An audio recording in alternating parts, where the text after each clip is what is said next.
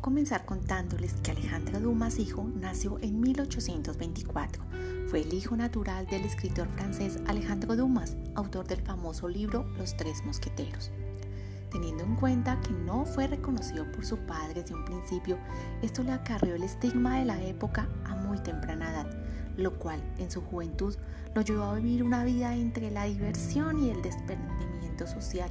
De alguna manera fue la forma de expresar su inconformidad frente a dichos prejuicios sociales. A sus 24 años escribe La Dama de las Camelias, la cual está denominada como una obra si bien autobiográfica, pero que formó parte del movimiento que se conociera como el realismo literario. Esto debido a que él tuvo una relación amorosa con una cortesana de la alta burguesía llamada Marie Duplessis, lo cual le permitió narrar de forma realista las situaciones vividas en dicha relación y de paso hacer una fuerte crítica moral a la sociedad de la época, para quienes las entretenidas eran aquellas mujeres que vivían de la generosidad y el sustento económico de sus amantes.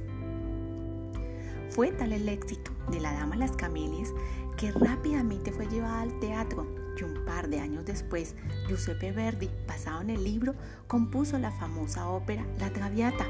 la cual, como caso curioso, fracasó el día de su estreno en Venecia en 1853. El motivo principal por la forma como el público burgués del momento se vio reflejado en la obra,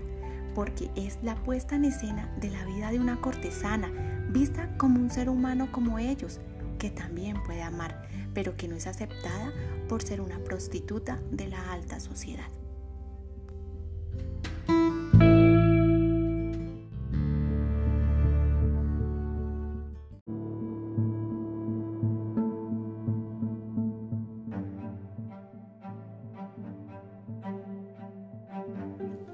Ahora bien, permítanme les cuento cómo comienza esta historia encontramos a Margaret Gautier, una joven campesina convertida en cortesana a sus 20 años, bella e inteligente, de buenos ademanes,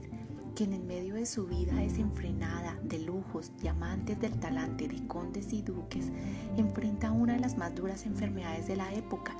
la tisis, o mejor conocida como la tuberculosis, enfermedad que la afecta cada día y por ello se retira al campo buscando su mejoría, mas ella es consciente de que le queda poco tiempo de vida. La novela adquiere su nombre por aquella obsesión de Margaret por llevar consigo camelias blancas, las cuales después de un par de días se vuelven de color rojo. Para algunos, la explicación consiste en una especie de clave para aquellos hombres que requieren sus servicios y saber cuándo ya está disponible o no de forma discreta. Al regresar de su viaje, sin ella saberlo, la espera un joven abogado de 24 años llamado Armand Dual, quien la conoció en aquellos recorridos que ella hacía a los Campos Elíseos en París en su carruaje de dos caballos, pero quien no fue sino un par de años después que se atrevió a buscarla y convencerla de ser su amante. Es descrito como un joven romántico, sensible y a la vez extremadamente celoso, quien lucha por aceptar la vida de aquella cortesana que ama, pero que tiene compromisos con otros hombres, lo cual le trae conflictos emocionales y duras pruebas de fe por parte de ella.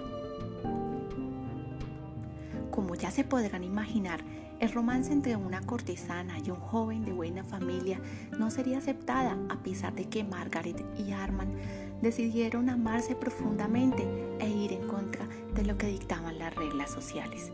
Y aquí viene el gran sacrificio por amor. El padre de Armand no tiene otra opción más que hablar directamente con Margaret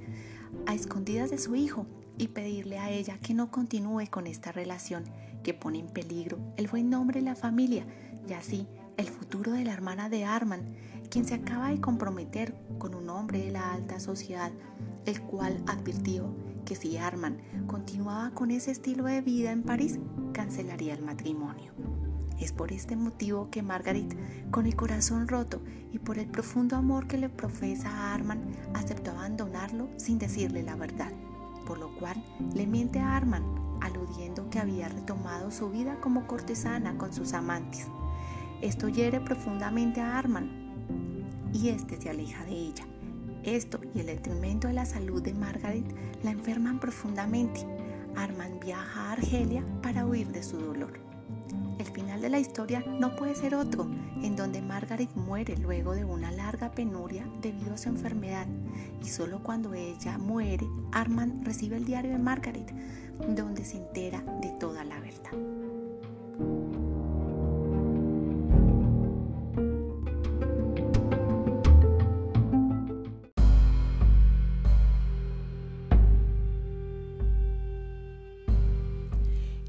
Libro fue escrito a finales del siglo XIX, donde la primera revolución industrial ya había convertido a Europa como el continente más rico del mundo en ese momento.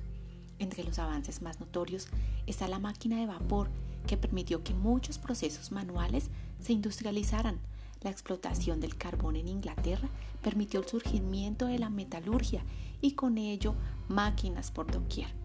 Y la sentida revolución agraria la cual ocasionó que muchos campesinos se desplazaran a las grandes ciudades en busca de un nuevo oficio, uniéndose a la mano de obra barata de la nueva industria emergente.